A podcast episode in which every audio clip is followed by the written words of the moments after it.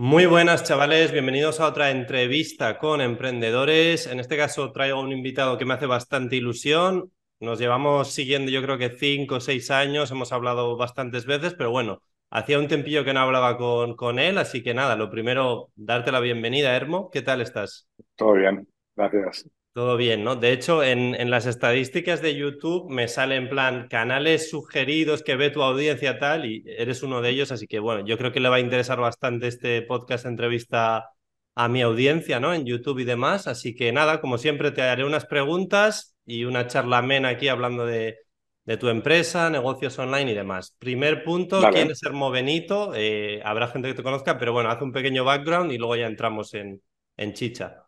Bueno, pues soy el dueño de Beauty Lash, que es una empresa de cosméticos para pestañas, por así decirlo, y vendemos en México, que es donde empezamos, en España y en Estados Unidos, y también de vez en cuando en YouTube hablo de e-commerce, porque es lo que hago todo el día, entonces tengo mi canal y hablo un poco del tema y comparto algunas cosillas también por ahí, como tú. Perfecto, sí, sí, sí. De hecho, diría que estás súper centrado en el negocio, o sea, la, la, visión que me da por fuera es estás a full en el negocio y luego cuando tienes un poco de tiempo sacas y haces algún vídeo y tal, porque es como, ¿sabes? Eh, y de hecho me sí, mola me... mucho, de, me mola mucho de tu marca personal el, el, el, hecho de que ya llevas un montón de años, no sé si 8 o 10 años, ¿no? Con el e-commerce. Por ahí sí, sí, yo creo que 8. Más o menos del de 2015 o algo así, que yo, de hecho, creo que te empecé a seguir desde el principio del todo, o sea que, joder, han pasado años. Pregunta dos, eh, ¿cómo fueron tus inicios? Ya aquí te puedes extender, ¿cómo empezaste en el mundillo del e-commerce? ¿Qué hiciste algo anteriormente así de algún emprendimiento digital o bueno, o físico fuera de internet o algo? Sí, bueno, como todos hemos empezado dando palos de ciego con, con cosillas y para resumir, hice pues estudié, cuando acabé de estudiar economía, que venía de Estados Unidos, hice algún curso de bolsa me empecé a interesar por la bolsa porque es, yo que sé, lo que llama a, todo la, a todos la atención al principio y tal. No me gustó mucho, luego hice algunas cosas, trabajé, hice un curso, me acuerdo, de Amazon de cómo vender libros y empecé a vender libros en Amazon. Eso fue la primera vez que, no sé, que hice algo de vender. Kindle, ¿no? Me online. estás hablando. Sí, Libros digitales, sí, sí. vale, vale, sí. Correcto. Yo más o menos me sé tu historia porque te he visto mil, mil cosas que has hecho, pero sí, sí, vale. Para que la gente se sitúe, había una moda hace, sí, en 2015 o así, o bueno, uh -huh. hace bastantes años, que era como que sacabas tu propio libro digital y ibas sacando un montón y era un negocio de la hostia y tal, y, pero no era tan fácil. Sí, no era tan fácil. Podías pegar un pelotazo, pero no era como estabilidad, crecimiento, o sea, lo que quiere un, un empresario, ¿no? Y, y después de eso, uh, me acuerdo que fue cuando me mudé a México, iba yendo y viniendo. Y... ¿Qué año estamos hablando, perdón? Ostras, pues buena pregunta. Para no situar un poco. 2016, quizá, por ahí. Por ahí sí, vale. si te lo digo mal, puede ser un año dos arriba, un año dos sí. abajo, porque no he perdido la noción del tiempo. Hace, problema, mucho tiempo, pero es por ahí más o menos. Yo me guío por los vídeos de YouTube. De hecho, ah, mira, cuando hablé de esto es que estaba aquí y tal. y, y por ahí me empezó a interesar el tema de los, de los productos físicos, porque se empezó a poner de moda FBA y todo esto. Y dije, a ver qué es esto y tal y empecé a consumir mucho contenido, me obsesioné mucho, leía todo en la página de Amazon, de Seller Central, me, o sea, me lo sabía todo. Sí. Y, y llegó un momento que dije, bueno, pues voy a sacar una productos, voy a sacar, empezar a vender productos y tal, y pues seguí los pasos que, que ya me, me, sabía de memoria. Empecé con productos, uh, luego entendí que había que tener una marca para vender, o sea, no era vendes un producto, se vende y ya está, y todo va bien sino que había que tener una marca y vendí una primera marca, creo que era la primera, de productos de cocina. Sí. Y, y, nada, más o menos bien, pero, o sea, se vendía, había números y tal, pero claro, o sea, empiezas a aprender que las cosas no, no son tan fáciles, están los márgenes, no sé qué, y, y entendí enseguida ahí que había que tener una línea de productos, o sea, intentar escalar esto un poco de alguna forma y, mm. y, tenía que tener una línea de productos, tenía que, que, crecer y hacerme un hueco un poco, hacerme sitio en el mercado para no ser un producto que se vende, ¿no? Sí. Y nada, y luego un día me dio una ventolera y empecé a vender calcetines de compresión. porque, a ver, tengo que entender que, claro, creo que el trabajo, no sé si te identificas, pero el, el, o sea, el trabajo del empresario es no distraerse, básicamente. Llega un punto que ya es con no distraerse y haces mucho. Pero claro, en esa época aún no estabas ultra centrado, no, te, no tenías las cosas claras aún. Y vi estos calcetines compresivos y el fitness y tal, y dije, ostras, esto me parece muy interesante y tal. Hmm. Y, y, nada, pues empecé con el, con el tema del fitness y tal. Y, ¿Estamos hablando de Amazon FBA todo el rato o también Amazon tenías... FBA. ¿Pero tenías un Shopify de calcetines y tal con tu tienda online? No, vale. No, en esa época yo no sabía tanto de, tiendas online. Tal. Vi Amazon. Eh, vale. Sí, estaba posicionado con Amazon, me lo sabía todo, desde el. todo. Sí, pues, O sea, me había puesto a investigar como un loco, estaba todo el, todo el día sentado mirando cosas de Amazon. Vale. Y, y nada, eh, empecé con la marca de los calcetines y tal, vi el producto que me gustaba mucho, por precio, por tal, por lo que se podía hacer. Lo, mm. lo, lo, que hacía era que en, en los proveedores tenían un, unos diseños, ¿no? Todos eran muy feos en Amazon en aquella época, aunque había competencia, pero los proveedores tenían los diseños. Yo no le cambiaba el diseño, o sea, es decir, si eran a cuadros, pues los dejaba a cuadros, si eran a rayas, los dejaban a rayas, pero lo que cambiaba son los colores, o sea, la, eh, foto del producto y él hacía al proveedor una flecha, le decía aquí, ponme este, este código de color, aquí ponme este código. Y pum, y me crearon un diseño que era único, ¿no? Pero sin demasiado o sea, no tenía yo que cambiar mucha cosa, pero sí pensar un poco en los colores. Y los hice para mujeres en vez de, en vez de unisex. Y eran colores más, pues, femeninos y tal. Vendí durante un tiempo esto y luego llegó el momento en que me uní a mi socia, que es Laura, y ella había empezado una marca de productos para pestañas, entonces en ese momento ya me uní y ya pues me he centrado en eso hasta hoy, que son un montón de Claro, claro, claro. Sí, sí, sí, es, es, un poco lo que lo podemos ligar con la siguiente pregunta, que bueno, ya te has, lo has comentado al principio, eh, Beauty Lash y tal, pero ya si quieres hablar un poco más en profundidad, ¿cómo llegaste a montar Beauty Lash? O sea, ¿te juntaste con Laura después de hacer esto de FBA, tal, calcetines, tal? Eh, ¿Cómo montaste Beauty Lash? ¿Cuándo empezó? Me imagino que 2017, 18. ¿Y en qué situación está la empresa a día de hoy? En plan, ¿vendéis en no sé cuántos países? ¿Empleados? Tal. O sea, un poco que hablar de eso. Pues mira, la fecha que se empezó es un poco confusa porque la empezó Laura sola en México. Empezaba importando productos de, otras marcas de otros países porque había mucha escasez de, de productos, no había mucha, mucha variedad para comprar. Y, Luego sacó la línea, que es, que es pues, la, marca, empezó a, hacer algunas mejoras porque veía, ella, para entendernos, lo que más le gusta en el mundo es desarrollar productos. O sea, puede estar todo el día encerrada desarrollando un producto, días, meses, encierra y es, lo que es, es lo le que mola. mejor. Sí, o mm. sea, es, lo que más le gusta. Y empezó a hacer esto, ¿no? De, de las cosas que se pueden mejorar y tal. Y empezó, empezó la marca ella y al cabo de, no sé si fue un año, entré yo. No, no, no, no sé exactamente, porque claro, empezó, desde, empezó muy poquito a poco, no fue un día que creó una empresa y empezó a vender al día siguiente. Y no sé, pongamos que fue a, cabo de un, un, año y algo, quizá que entré yo, podría ser 2017, podría ser, ¿eh? Sí, sí. Esto es Beauty México, ¿eh? empezamos a vender en México. Entonces en México, pues nada, eh, aún no había ni almacén ni nada, empezó, arrancó la marca, luego pasó a un poco, una empresa un poco ya decente, había eh, la primera persona del equipo que estaba en una oficina que compartían en, una oficina muy pequeña, se compartía con otra empresa, y un almacén de tipo, estos que entras, tengo alguna, no sé si tengo alguna foto, pero de estos que entras como los americanos, que entras como en una callecita y hay persianas que se suben como trasteros, ¿no? Eso era sí, sí, el, programa este de trasteros me ha venido a la Eso, exactamente, sí, sí. Por cierto, me está molando mucho todo lo que cuentas, en plan, empezó en casa, luego al año un almacén, luego ya montas la empresa, porque al principio es como, venga, yo solo, autónomo, luego empresa, luego empleado, está, está, está guay la historia. Sigue, sigue, perdón.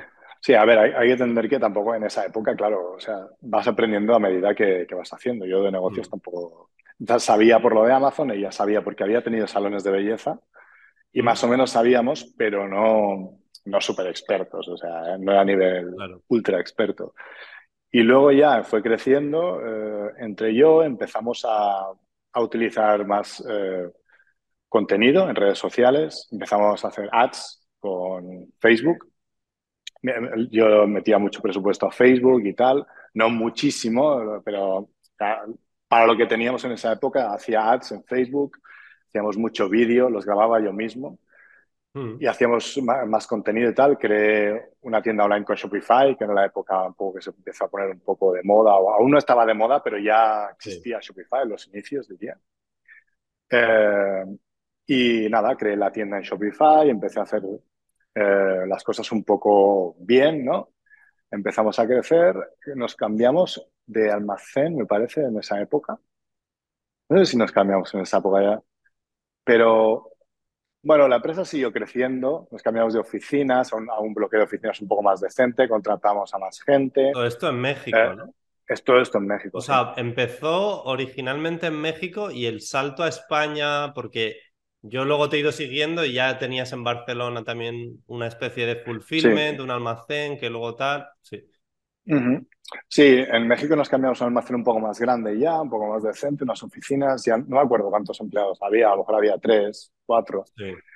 Y, y en, no sé en qué época fue, en 2018, 19, justo antes del, del COVID, hmm. eh, hicimos un poco la expansión a España y, y bueno, yo me vine a España, hice la empresa aquí y empezamos a las operaciones aquí. Lo que pasa es que fue un poco raro porque al principio, eh, todo esto ten en cuenta que la industria pegó un salto cualitativo. Antes había cuatro productos, era un poco todo muy sencillo. De repente se profesionalizó mucho la industria, empezaron a salir tendencias, variables y tal, y había que ir lanzando productos todo el tiempo, ¿no?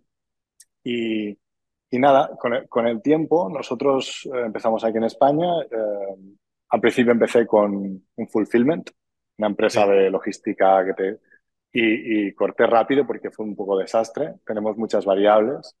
Ya por aquella época teníamos bastante. Me acuerdo de esa época, es que estoy ahora flipando de... Realmente te sigo bastante porque me sé casi todos los detalles de primero estabas con el fulfillment, luego ah, hiciste un vídeo en YouTube rollo Estoy hasta la polla, voy a pillar mi puta. Cagándome todo, sí. Hostia, no sé cómo me he acordado de eso, porque fue como hace 3, 4 años, ¿no? Por ahí, o. Sí, sí, no hace, bastante, o sea. 2018, 2019, por ahí, más o menos. Mm, sí, sí. Y, y, nada, empecé, me ocupé yo un poco de empezar aquí en España y es eso, el fusión no funcionó, eh, pusimos almacenes propios porque tenemos muchas variables, los pedidos son complicados, es un poco, no es el típico producto que, que es eh, un SKU por pedido o dos, eh, nos hacen varios, o sea, es, es, un poco complicado, ¿no? Había muchos fallos, los clientes no estaban contentos y nuestro negocio se basa puramente en que los clientes estén contentos. O sea, si fallas una vez y no te compran más, el negocio no tiene... O sea, en una primera venta no tenemos beneficio nosotros. Y entonces para mí era muy importante esto y dije, pues nada, tenemos que hacer la logística nosotros sí o sí. Entonces empezamos haciendo la logística nosotros, estuvo todo el COVID, que no sé cómo lo pasamos. Fue un poco, durante el COVID fue hacer mucho contenido en redes sociales, estar mucho en contacto con el cliente para, para darle algo, ¿no? Para proporcionar un poco de, no sé, de apoyo o ayudarle en lo que podíamos mientras no pues, se podía comprar, porque eran salones, o sea, nuestros clientes son salones, por lo tanto, durante el COVID no podían abrir.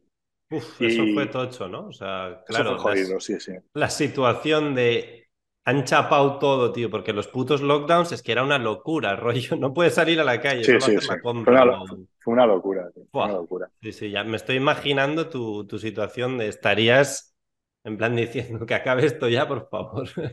Sí, lo que pasa es que, claro, como iban diciendo, una semana más, dos semanas más, tampoco dices, vamos a morir. O sea, dices, bueno, si son dos semanas más, yo creo que, ¿sabes? Todo el rato ibas, jugaban con la esperanza y estabas así diciendo, bueno, va, si es una semana más, yo creo que aguantamos. Estaba bien montado, ¿eh? Por, por, la peña, de una semana más, otra, otra. Al final, no sé si fueron dos meses y medio así en España. Yo estaba en Irlanda en esa época, la gente literal no podía salir a pasear, tío. O sea, yo estaba. Sí, sí, sí, no puedes. Sí, los negocios que habían pues quebraron, o sea, un desastre, fue un desastre, la verdad. Yo no sé si estuvo bien gestionado o no, pero fue un desastre. Y, Y sí, a ver, y ahí detalles mil, o sea, llegaban importaciones, tenía que ir a buscarlos, eh, no sé quién, porque una, una, del equipo, una chica del equipo, está, la encargada, estaba embarazada y como estaba embarazada la dejaban salir. Entonces eh, iba a la oficina aprovechando para hacer algunos trámites. Una locura. O sea, de puta madre, pero que hay que hacer. sí. Y, y, luego, pues al cabo de, un, de poco, ya cuando pasó eh, todo esto y pudimos empezar a crecer un poco más, nos mudamos a, los, a unos almacenes a las afueras, que son donde estoy ahora. Aquí son los almacenes de Beauty España y, y, desde aquí ya empezamos a crecer un poco más. Pero yo creo que la, el, el, confinamiento a mí me sirvió mucho. Yo creo que de todo hay que sacar un, aunque casi no hay lado positivo, pero yo le he sacado el lado positivo al, de esto porque estábamos muy dispersos y cuando estás en casa pensando todo el día, al final te da tiempo a, pensar un poquito. Hostia, mm. o sea, entonces pasé de estar disperso, de tener mil proyectos, de no sé qué, de gastar en redecorar las oficinas y cosas así, a ver que el dinero, si pasan dos meses sin facturar, se acaba, o un mes sin factura se acaba, que puede pasar cualquier cosa, entrar la paranoia, yo no sé qué, y salir del confinamiento centradísimo. O sea, dije, hay que centrarse solo en esta empresa, hay que recortar gastos, hay que mudarse a un almacén más grande, hay que no sé qué, o sea, todo súper claro. O sea, salí, pero con, ¿sabes? con la marcha puesta ya. Sí, sí, sí. Entonces, claro, Sí, o sea, salimos jodidos de dinero y de todo un poco, porque también costó reactivar todo, pero de cabeza salimos muy bien, muy bien. Y, nada, pues fue empezar poco a poco a crecer y tal, y, aquí estamos. Luego, hace un año, es que lo de Estados Unidos fue diferente. Luego nos dimos cuenta que había que, el siguiente paso era escalar a Estados Unidos. Fuimos un poco a lo bestia, ¿no? Lo suyo hubiera sido esperar un poco, pero creímos que teníamos que hacerlo ya por proximidad con México y tal. Y mm. abrimos en Estados Unidos. Lo que pasa es que hubo unos cuantos problemas con el tema del visado, porque mi socio ahora es residente en Estados Unidos. Hubo que esperar, no sé qué. O sea, muy. O sea, no, no fue así de cosa de pim pam, ¿no? Pero para resumir, al final, pues hace un año, creo, eh, empezamos o sea, empezamos operaciones, paramos, empezamos operaciones, paramos. Y entre medio enviábamos de México a Estados Unidos, tal. Pero fue un poco rollo. Pero al final empezamos operaciones mm. y hace poco ya eh, contratamos a, alguien en Estados Unidos y ahí estamos pues creciendo bien. O sea, ya hay un poco de inercia, vamos creciendo y, ahora mismo ya estamos bien asentados en los tres países. Estamos, bueno, pues, o sea no súper holgado, siempre hay problemas, pero, pero bueno, podemos ir creciendo. Lo que pasa es que ahora la industria, claro, es, es, ya te digo, salen tendencias nuevas todo el tiempo. Hay que sacar líneas de productos nuevas todo el tiempo, ampliar las líneas. Y, ahora se ha convertido el problema un poco en el capital, porque la marca ya es conocida y todo, pero el, tenemos que apalancarnos mucho con bancos y tal para, para poder hacer pedidos y, y, tal y crecer. Eh, por curiosidad, el catálogo, o sea, ¿cuántos productos tenéis en, en la tienda online, rollo 100, 500, 80. 400, 400 y algo contando variables, o 400 eh, y, pico SKUs. Es lo que dices, al final es bastante, ¿eh? o sea, no son 50, o sea, son, son casi 500 que, sí, sí, sí. que este la y, lo que, y lo que pasa es que si falta uno, como son medidas, ponle eh, medida de las 6 a 14. Si falta la 11, puedes decir, bueno, falta uno, no pasa nada, pero es que no sirve nada, nada sirve, todas las demás nos quedan anuladas si falta una. Entonces, el quedarte sin stock de un producto es, es, una putada. El, cliente deja de comprarte, por eso siempre hay que tener, hay, que, hay que tener mucho dinero invertido en, en stock todo el tiempo. Contablemente es un poco complicado y tal, pero, pero bueno, es pillarle el truco como todo. Lo entiendo, ¿eh? totalmente. Y me encanta todo lo que estás contando estos últimos minutos porque que la gente se entere que el negocio de montar una tienda online en Shopify o, bueno, eh, un e-commerce, o sea, para nada no es un camino de rosas. Has contado un montón de altibajos, problemas, desafíos que vas solucionando y luego un montón de aprendizaje. Porque al final esto de... Siempre me viene como la, la mítica persona que te dice, quiero montar una marca de algo, una marca de ropa, una marca de tal bueno, pues le dedico un par de horas al día y tal, abro un Shopify a ver qué tal. el 99,9% de la peña fracasa y normal, tío, porque es que no vas a montar la marca de porque sí, ¿sabes? O sea, ocurras o curras. Entonces, sí, o sea, con, el, con los negocios, claro, son muchas cosas. O sea, o sea tienes que eh, tener un poco el conocimiento del producto, luego de cómo hacer la tienda, luego de cómo hacer el marketing, un poco el sentido de la estética de, de por qué se vende, un sentido un poco estratégico, tener la, paciencia. Entonces, si falla alguna de las cosas, de que no tengo paciencia, no tengo no sé qué, no tengo no sé cuántos, pues claro, es complicado. No hay que ser especialmente inteligente, ni, ni ultramillonario, ni cosas así, pero sí hay que, no sé, hay que... Tiene su complicación al final, yo creo, porque, joder, estamos hablando también, tú te has apoyado obviamente en tu socia, Laura, tal, o sea, que, que no es una persona que dices, venga, voy a sacar una marca de ropa y tal y lo voy a petar. O sea, mm. tienes que tener que ser lo que has dicho, marketing, tal, gusto, no sé qué, luego eh, impuestos, eh, fiscalidad, contabilidad, finanzas, préstamos, no sé qué. O sea, que yo creo que la gente no se da cuenta, ¿eh? Cuando abre un... Incluso Amazon, Amazon yo diría que es incluso un poco más simple que fuera de Shopify, pero sigue siendo una movida y ya montar tu propia tienda online, es que redes sociales, marketing, no sé qué. Yo diría que mucha gente no está preparada y por mucho que pueda parecer bonito y está de moda, hay, que, hay que ir con cuidado, por supuesto que se puede, pero, pero ir un, poquito con las cosas claras, yo creo, porque si no, se, lía. Sí, vas con las expectativas un poco realistas, no, no tanto... O sea, no sé, no es cuestión de dos semanas, es cuestión de darte... No tanto globo, Creo que la última vez lo hablábamos, un año al menos, ¿no? Es decir, 12 meses para que... Un año o dos o tres. Para, ver algo me refiero, Eso para decir, ¿vale? O sea, está o sea, expandir un poco el, horizonte de, resultados. un año ya parece que es mucho, pero a mí me parece poco, ¿no? sí, claro. decir un año es como, a mí me parece sí, pues lo lógico, uno o dos años al negocio y tal. Parece que la gente no tiene la paciencia o algo, pero es que... Es que el lenguaje de negocios cambia. Eh, la gente normalmente habla en meses o semanas cuando hablas de negocios hablas en años ya, porque es... es que semanas, no sé, no lo concibo, tío. O sea, es como... es como, voy a montar un canal de YouTube y a ver si en ocho semanas estoy generando mil euros al mes. Me parece ridículo decir eso. O, Amazon. Que podría pasar, pero no es lo normal, ¿no? Claro. Amazon también hablar de que en cuatro semanas, en ocho, en doce, no sé, sí, puedes tener ventas, pero no es nada estable tampoco, no sé. Vale, eh, vamos con la siguiente pregunta, Hermo. ¿Qué le recomendarías a una persona que quiere montar un e-commerce, eh, una tienda online en Shopify o, similar, y crear una marca? A ver, sé que la, pregunta es un poco difícil de responder, pero ¿qué cosas dirías así? Varios, no sé, varios conceptos que te vengan. Lo acaba de decir con, la, pregunta de antes que, que mi nicho es, es muy complicado ¿eh? también. O sea, es, a lo mejor una marca de ropa es más fácil o no sé, aunque es difícil igual, pero lo, nuestro ha tenido tela. ¿Qué le recomendaría? Montarla, ¿no? montarla sí, pero luego vender. que no, que es, que es, que es muy. He dicho fácil, no, es difícil, me refiero, o sea, es muy difícil. Sí. Eh, por la cantidad de productos que hay y tal, o sea, es, la logística es muy complicada. Pero, ¿qué le recomendaría a alguien de, para empezar? O sea, primero que, entienda bien el, el, producto, línea de productos que va a sacar y que entienda quién se lo va a vender y por qué le van a comprar. O sea, si mm. a lo mejor dices, quiero sacar una línea de mm, vestidos y dices, vale, pero ¿quién te los va a comprar? ¿Por qué? O sea, el, el, rango de precios que están dispuestos a pagar los que te lo van a comprar. Tener un poco claro un poco la, la idea base de negocio.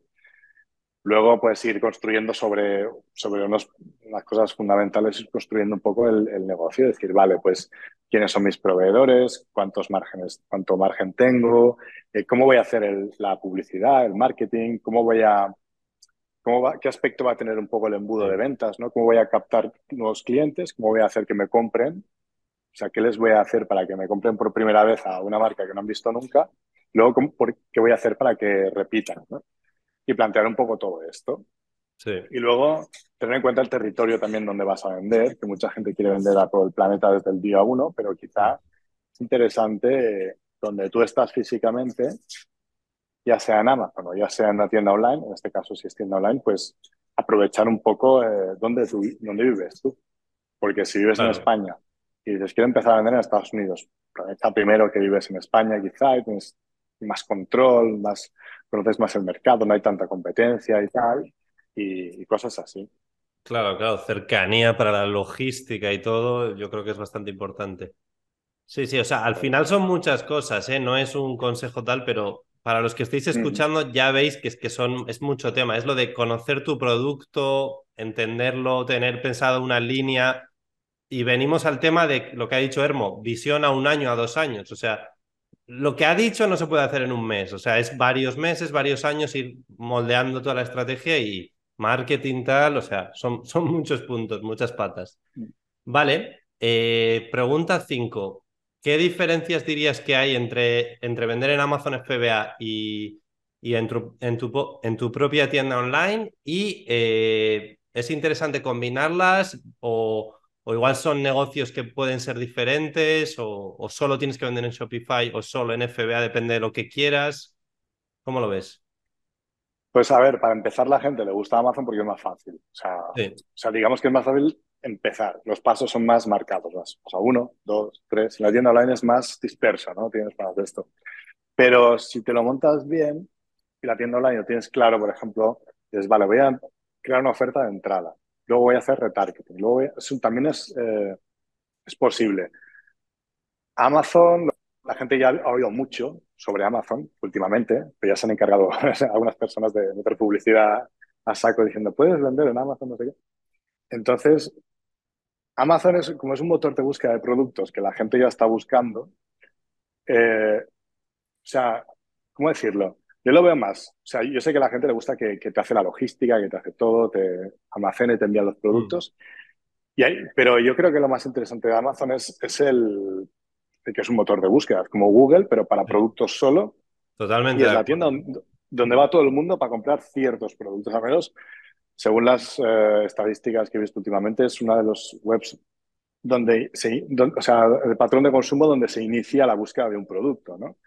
Mm. Yo ahora me quiero comprar unas gafas de bucear, ¿de dónde miro? Amazon, ¿no? Es lo primero que miro.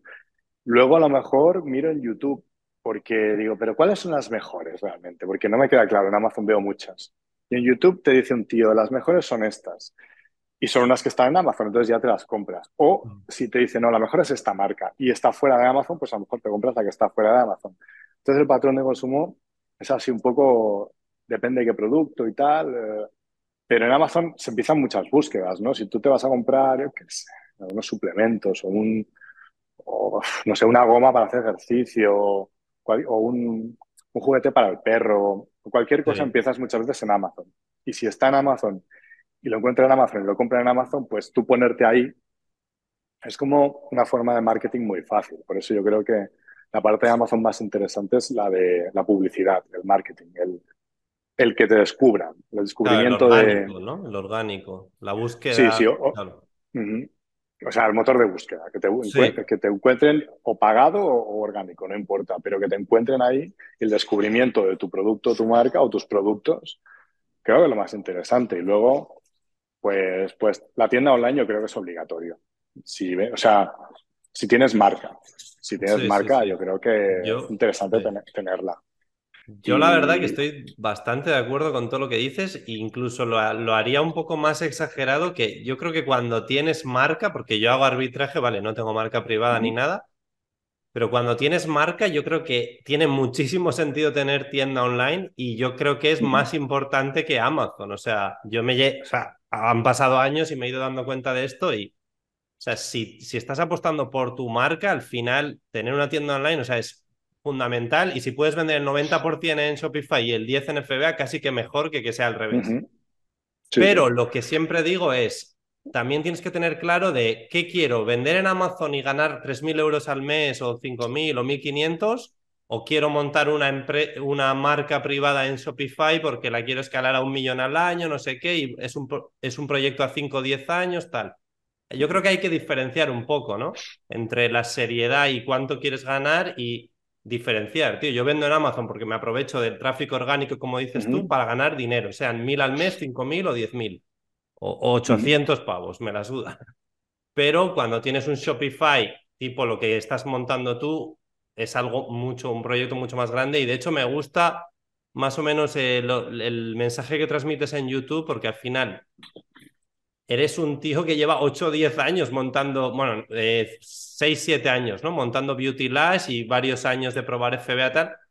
que es, que es un, un, largo recorrido, ¿sabes? Que no es abro un Shopify, estoy seis meses, pego un pelotazo, gano 10.000 euros y me voy. No. es, entonces, hay que diferenciar entre qué quieres ganar, mil pavos al mes, pues igual vender en Amazon está guay. ¿Qué quieres ganar? ¿3.000? Pues igual también. ¿Quieres montar tu propia marca de ropa, de no sé qué? Pues yo creo que FBA no es el caso, ¿sabes?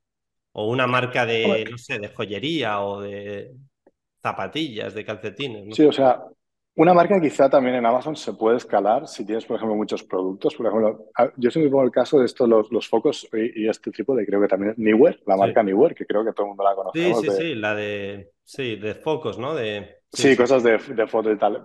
Antes tenían cuatro productos en Amazon, ya tienen una línea exagerada en Amazon. Y ya vas a Amazon a comprarlas. Como que han extendido el catálogo en Amazon, pero la clave no es. Eh, o sea, digamos que el descubrimiento se produce en Amazon, dices trípode para no sé qué. Encuentras el de Newer y un, buen día te compras el de Newer, por ejemplo, esta marca. ¿no? Quedas contento y tal.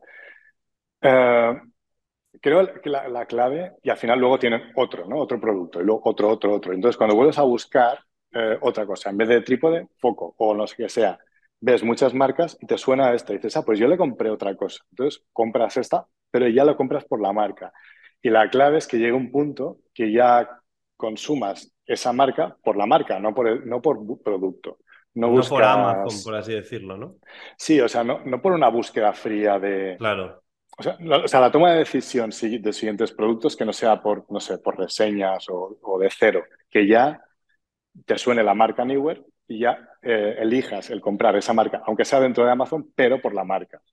Entonces, yo creo que el branding es, la clave al final, sea donde sea, ¿no? O sea, dentro de Amazon, fuera de Amazon. Eh, mm. Branding, o sea, estás dentro de Amazon con tus productos, pero que la gente te reconozca, hacer branding ahí, que te reconozca por la marca, tener muchos productos, tener y tal. Lo que sí es verdad es que Amazon, o sea, es muy interesante, pero hay que hacer branding al final. O sea, porque si tienes marca, porque el empezar desde cero todos los días es, es una locura. La gracia es hacer algo que se vaya acumulando y es una bola de nieve que, se que es cuesta abajo y se va haciendo grande, ¿no? Si es todo rato recto y tienes que estar empujando la misma bola, es como... No tiene sentido. O sea, entonces, hacerlo grande dentro de Amazon, fuera, donde sea. Lo que sí que tiene Amazon es que tiene sus ventajas, pero sus inconvenientes. O sea, la ventaja tienes todo el tráfico del mundo. La gente compra sin pensar, no sé qué, todas las ventajas de FBA, todo lo que quieras.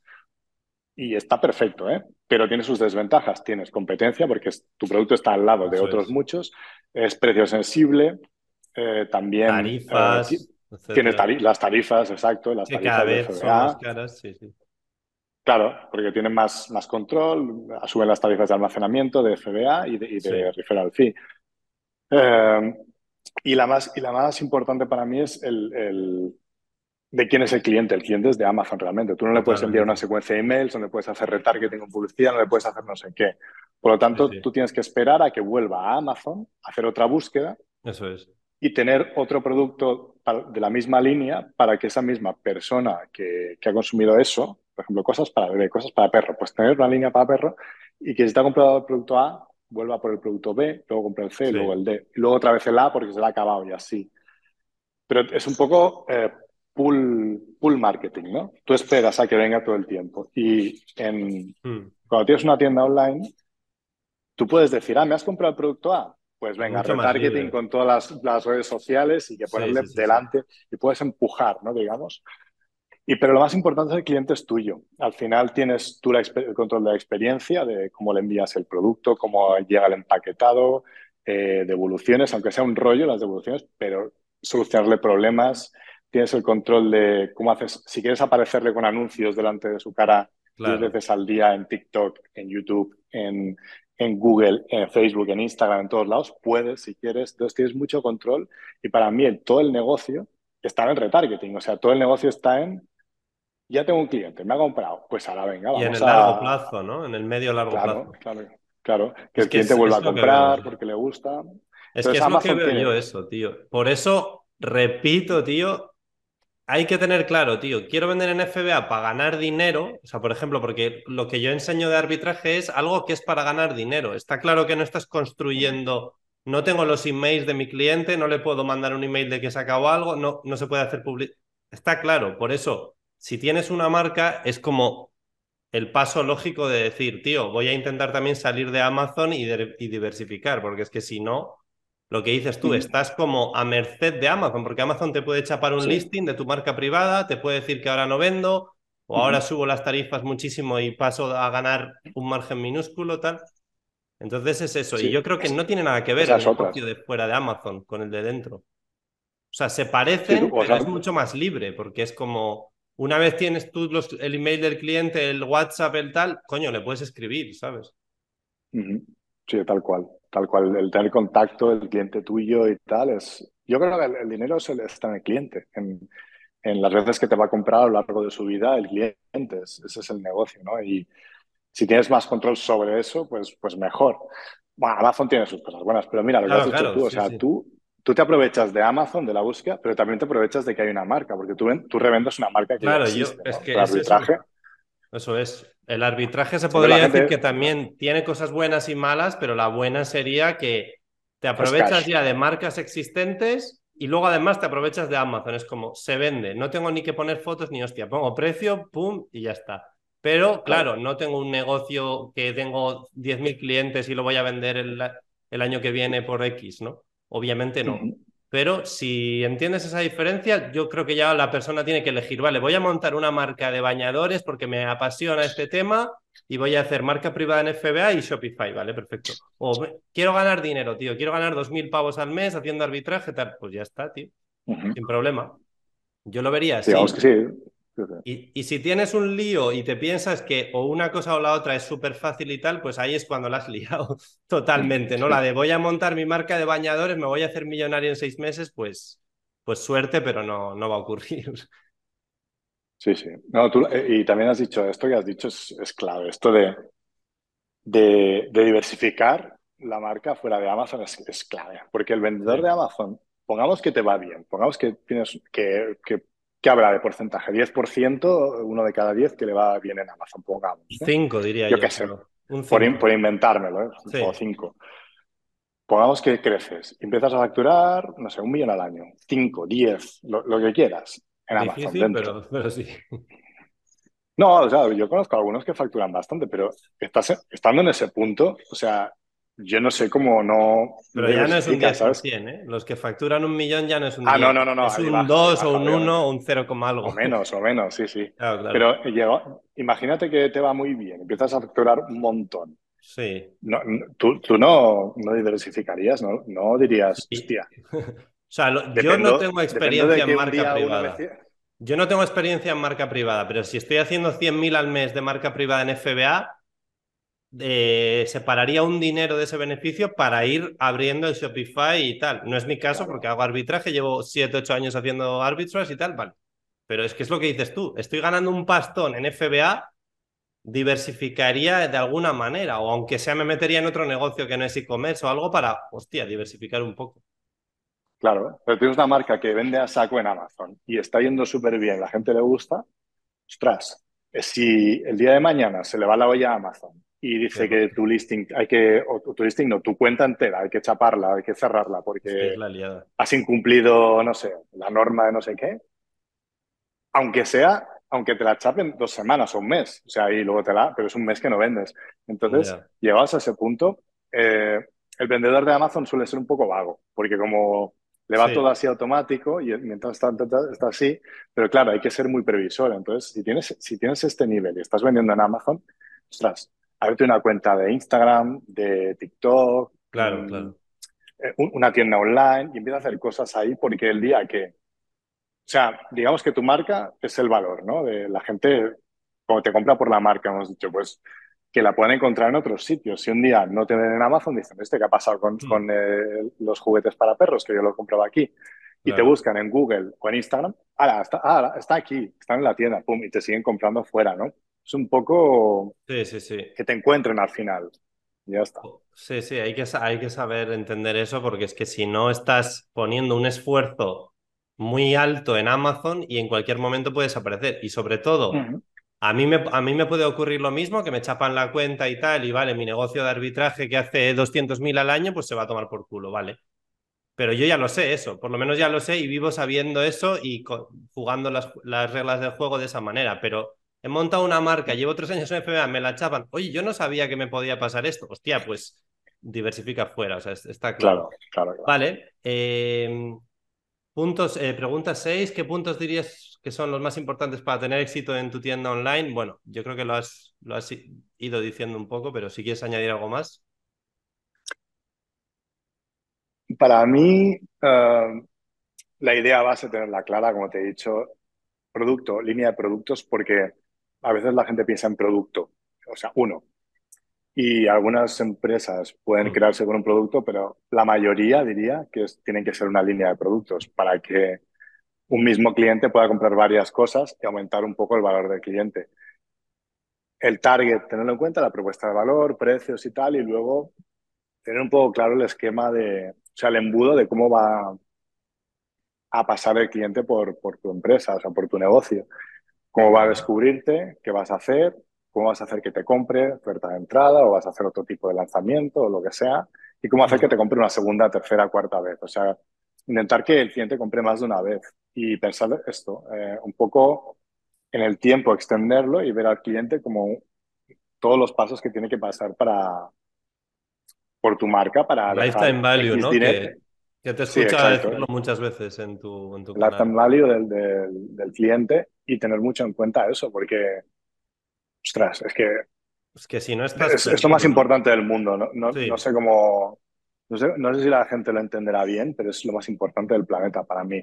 Una primera compra puedes ganar dinero, perder, eh, quedarte break-even, lo que sea, pero el cliente, si le gusta el producto, es que al cabo de dos semanas puede que te vuelva a comprar otro producto.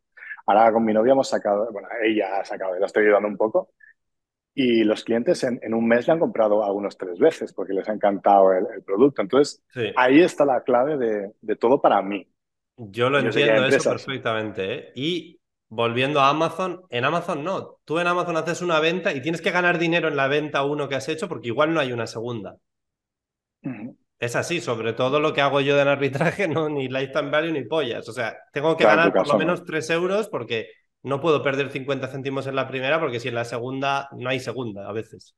en tu caso tú no inviertes en publicidad, ¿no? O sea, a ti te encuentran, tienes el, eh, otras opciones, otros, otros vendedores y tal. Sí, eso es. Tú aprovechas al máximo, al máximo todo lo que hacen los demás y tú solo estás ahí y te compran. Eso es. O sea, yo no tengo, hay cero lifetime value en mi modelo de negocio, entonces, para que entienda la gente, eh, cuando montas una tienda online, ese concepto es súper importante. Entonces, está guay que lo digas para que la gente lo vea de igual el primer mes eh, te compra algo y entre el marketing y tal no has ganado nada, pero claro, el cuarto, quinto mes de repente te vuelve a comprar.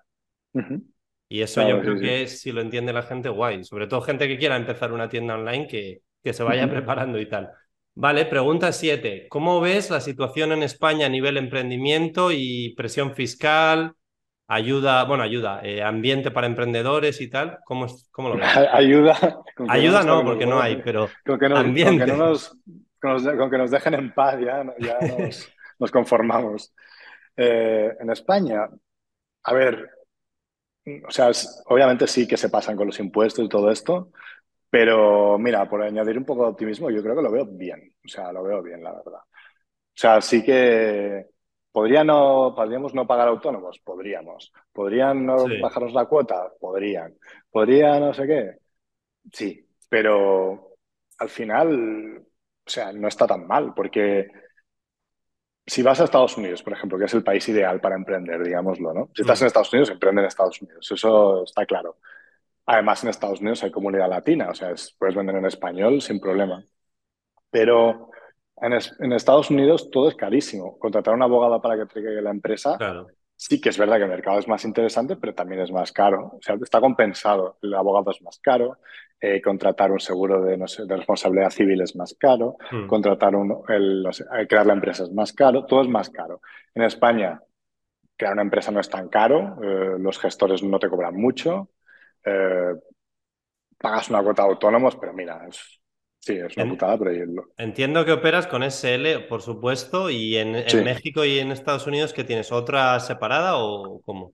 En, México tenemos una SRLV, STRLDCV, que ¿Eso qué es? ¿Como una SL? Sociedad, Sociedad de Responsabilidad Limitada de Capital Variable, es como la SL de aquí. Ah, vale. Y en Estados Unidos tenemos una LLC C Corp, una C Corp se llama. Vale, sí, sí, sí, lo sé. Hmm. Y, sí, o sea. Claro, o sea, esto es como en los tres países, se podría decir. Entiendo lo que dices eh, desde el punto de vista, está guay ser positivo, o sea, no es tampoco el fin del mundo, pero claro, lo que yo opino de España es que el que gana 10, 20, 50 mil al mes, sí, sin problema pagas las cuotas, pagas ese 25 de sociedades y tal, vale, no pasa nada. Pero cuando estás ganando 500 pavos o 1000 al mes, se complica ¿eh? lo de pagar las es La zona, la zona es la zona jodida. Sí, sí. Por eso digo que sí, o sea, no. Yo creo que tampoco es que sea el fin del mundo, lo puedes montar. Entiendo que no retiras beneficios a IRPF al 47% y toda esta locura. No, no, casi no me pago sueldo yo porque. Vale, vale. Eh, o sea, pasar dinero de la empresa a cuenta personal es caro. Es un robo. Ahí pasas por IRPF, seguros sociales. Claro. Sí, o sea, el impuesto social es del 25%. O sea, te puedes grabar el IVA de muchas cosas. O sea, hay que ver el lado positivo de todo esto y, ya está, porque si no. Está bien también ser positivo. O sea, que tampoco todo el rato hablar mierda, porque joder. Tú eres ejemplo de que si te lo ocurres y metes horas, sin problema lo puedes sacar adelante. La cosa es, yo creo que cuando eres pequeño, intentar evitar ese tipo de, ¿sabes? De robos que te hacen, porque yo qué sé, acabo de empezar el negocio, te cobro, te cobro, te cobro, pues hostia, intenta montártelo de alguna manera para que ese primer año, dos años no te estén ahogando, ¿sabes? Yo creo. Sí, lo ¿eh? ideal es si, tienes algún dinero que te entre de algún sitio para ir pagando cosas, invertir, inyectar un poco de dinero en la empresa, para claro. pues es lo ideal. Pero si al principio, claro, tienes ya tienes unos costes de entrada siempre, pues, gestoría, Siempre eh, cuota y algún coste más de software, o lo que sea, tienes un coste fijo. Producto físico. Hasta que no factures tanto, no vas a atenuar un poco el porcentaje de costes fijos que tienes sobre todo, sobre el total, ¿no? Entonces, al principio sí, es una putada. Que te hago ahorrado o, o mm. algún dinero que entre de algún sitio, un trabajo, alguna cosa así. está claro. Vale. Última pregunta, Hermo. ¿Cuál ha sido o está siendo tu mayor desafío al montar Beauty Lash, este negocio de e-commerce y tal que llevas ya un montón de años? Pues te podría decir, o el, o el dinero, o sea, el gestionar el. Sí, gestionar el, flujo de caja y el. O sea, sí, los recursos y el dinero y, estar centrado. Esas son las dos cosas que, no, cuestan más. Sí, sí, sí, sí. o sea, estar, hacer lo que hay que hacer. Pensaba que ibas a decir el COVID también, ¿eh? Cash flow, porque el cash flow está relacionado con la, época del COVID igual, ¿no? Mm, es más ahora, ¿eh? diría, porque ahí no sé por qué teníamos un, fondo, pero ahora que le hemos metido mucha caña, es, como velocidad, ¿no? Si quieres crecer más rápido, tienes que invertir más y más, más justo, más, más deuda y tal, y, si vas más lento, pues puedes ir más tranquilo. Pero al, acelerar un poco, pues hay que gestionar mucho más eh, la deuda y, los, y todo esto. Pero bueno, o sea, bien, ahora mismo es eso, el, no despistarte, porque, no sé, los altibajos o el, no centrarte del todo y tal, y, y el dinero. Y por lo demás, lo tengo más o menos controlado. Que ha costado, ¿eh? No es que haya No, no, por supuesto.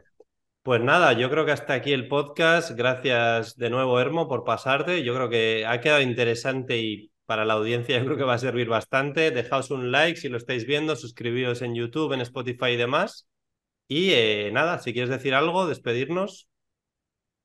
No, pues nada, sí, ha estado interesante. Yo espero que, que sirva. Y si hay preguntas, pues ahí las respondemos. Porque Eso es, espero que. O hacemos una segunda parte. Cualquier cosilla por los comentarios nos vemos. Gracias, hasta el próximo vídeo. Chao, chao. They try to tell me that I never listen. Always been the type to make my own decisions. Never been the type to live in fear. Not making money from my intuition. Like damn, better know when I'm in. I've been coming through hot, finna know when I land. I've been getting more known from the old to Japan. Now I'm making these songs, got them all in my hands. Like.